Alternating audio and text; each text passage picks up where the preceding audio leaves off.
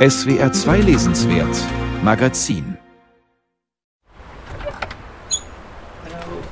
Hi. Are you still eating? Am I disturbing you? Ein kalter, verregneter Abend in Reykjavik. Jon Kalman Stefansson bittet freundlich ins Haus, wehrt den Handschlag aber freundlich ab. Der isländische Autor hat sich eine schwere Erkältung eingefangen.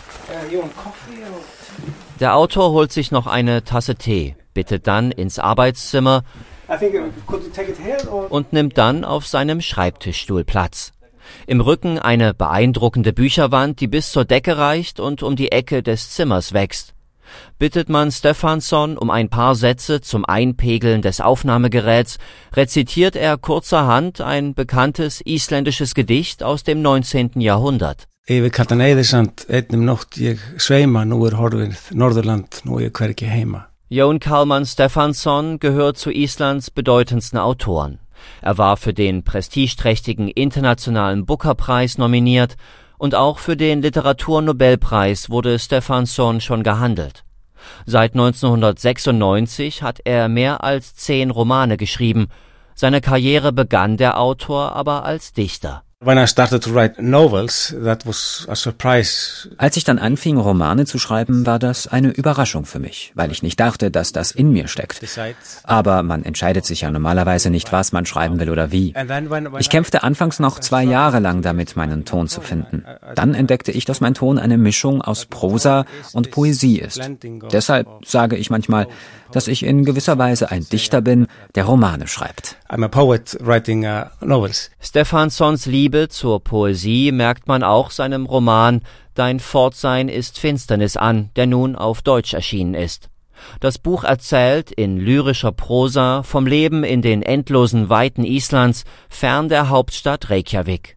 Nordlichter sind Gottes Joint, schreibt Stefansson, und die alte Kirche sah wie ein großes Tier aus, das sich die Himmel zur Schlachtung auserkoren hatten. Genau in dieser Kirche, an der Mündung eines Fjords, erwacht ein Mann, ohne Erinnerung, ohne zu wissen, wer er ist oder wo er sich befindet.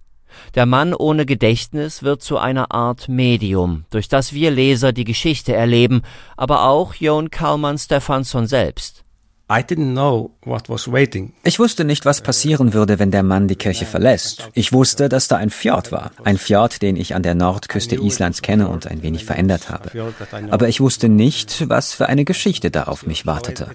Es war also eine unerwartete Reise, die begann, als ich mit ihm aus der Kirche trat. Unexpected travel that was awaiting me when I stepped out with him. Bald schon wird der Mann, der uns die ganze Geschichte erzählt, von anderen Bewohnern des Fjords erkannt. Doch die anfängliche Suche des Erzählers nach der eigenen Identität tritt schnell in den Hintergrund.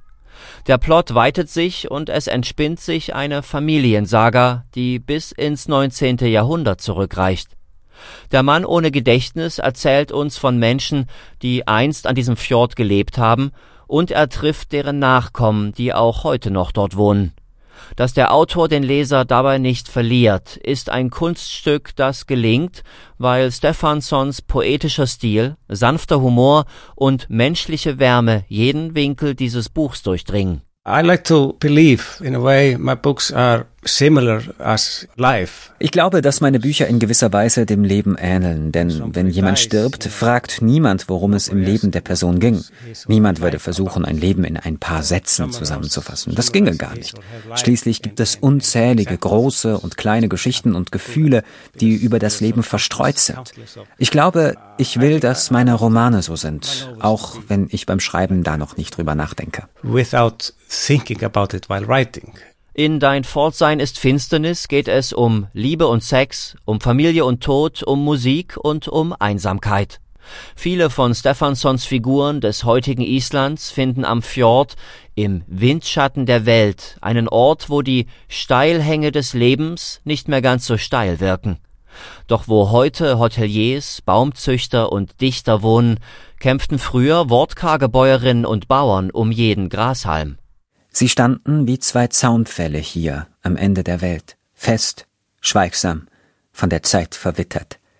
Ins Ausland reisten sie nie, selten nach Reykjavik.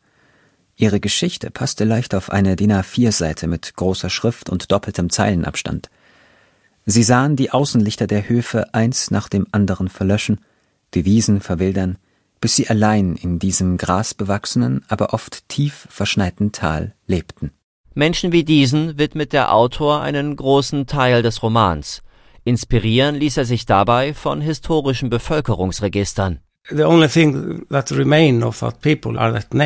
Einzige, was von diesen Leuten bleibt, sind Namen, keine Geschichten. Man weiß nichts über sie. Ich denke, es ist eine meiner Pflichten als Schriftsteller, diese Namen aufzugreifen und sie ans Licht zu bringen. Denn wenn wir uns erinnern, dann haben wir wenigstens einen kleinen Sieg im ewigen Kampf gegen den Tod errungen. Das ist einer der Gründe, warum ich schreibe. Sein Fortsein ist Finsternis, lässt seine Leser eintauchen in andere Zeiten und andere Leben.